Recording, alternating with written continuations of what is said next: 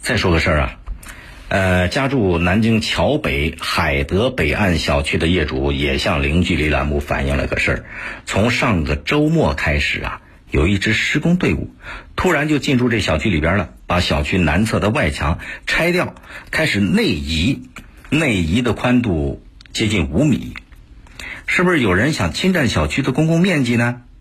施工人员说了，说他们是接到通知的。通知就要求把小区外侧的围墙全部都把它拆了，老围墙往里边移，要靠近小区，移进来五米，而且要求月底得完工。业主们说了，说这个海德北岸小区是零八年交付的，现在施工人员把小区面积给减少了，也没有征得小区业主的同意，也没有跟公示任何施工文件。你算一算啊。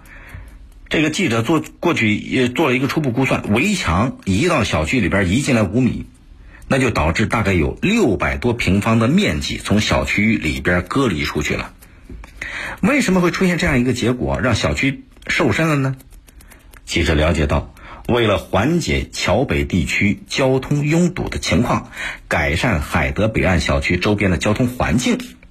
这个江北新区在一九年的八月中旬启动了桥北地区交通微循环工程的施工建设，啊，包括街道呃城管办的负责人也说了，现在这个海德北岸小区南侧围墙它存在一个侵占规划市政道路红线的问题，什么意思？就是小区南侧被施工队伍拆掉这个围墙，实际上它建在了小区红线范围的外边。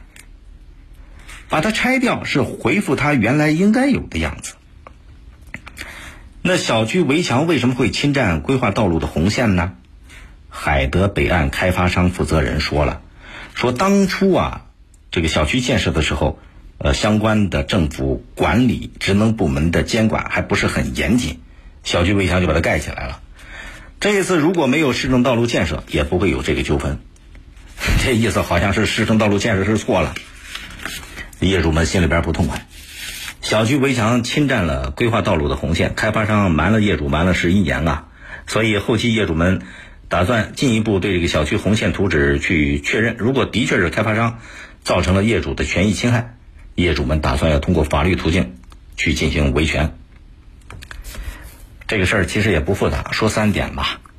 第一个，这个海德北岸小区的开发商叫金东房产公司。京东房产公司在十一年前，因为违规侵占了规划道路的红线，所以导致这个小区在最开始是多出来了六百来平方小区的面积。现在呢，人家施工队伍进来，把小区围墙拆掉，往里边移，这只是退还了侵占的面积，改正了之前违规犯下的错误。可是问题在于。如果没有多出来的这六百来平方，你说小区里边的业主当初会不会选择购买这个楼盘？这得打个问号吧。所以十一年之后的现在，少掉的这六百多平方小区面积，实际上它造成了小区业主利益的损失。这个损失显然是开发商当初违规造成的。那现在也有必要由开发商对业主进行适当的赔偿。庆幸在哪儿？庆幸是在于这小区的开发商目前还健在。假如十一年的时间啊，什么事儿都有可能发生，开发商没了，没找不着了，你说这业主的损失到现在也没法说了。第二点，这个问题暴露出来，开发商当初的违规行为还会不会被处理？更重要的是，当初相关的职能部门。验收审批时候监管不严惹来的现在的麻烦，现在还会不会有人出来承担责任？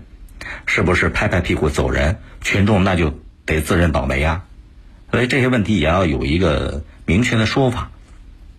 第三点，这件事儿其实它更重要的教训和经验是什么？法治社会呀，依法依规、履职行政太重要了。城市在日新月异，在快速发展，可是前进的每一步，只有结结实实的走在法规的框架里边，这才能够最大限度的避免以后出现的各种问题，最大限度的规避掉很多的后患。更多内容，请您下载荔枝新闻客户端六点零随身听板块闪亮登场，和您一起倾听世界。微博、微信请关注江苏新闻广播或者我是大林。收听本节目可以下载大蓝鲸进行点播或者订阅。今天节目就这样，再会。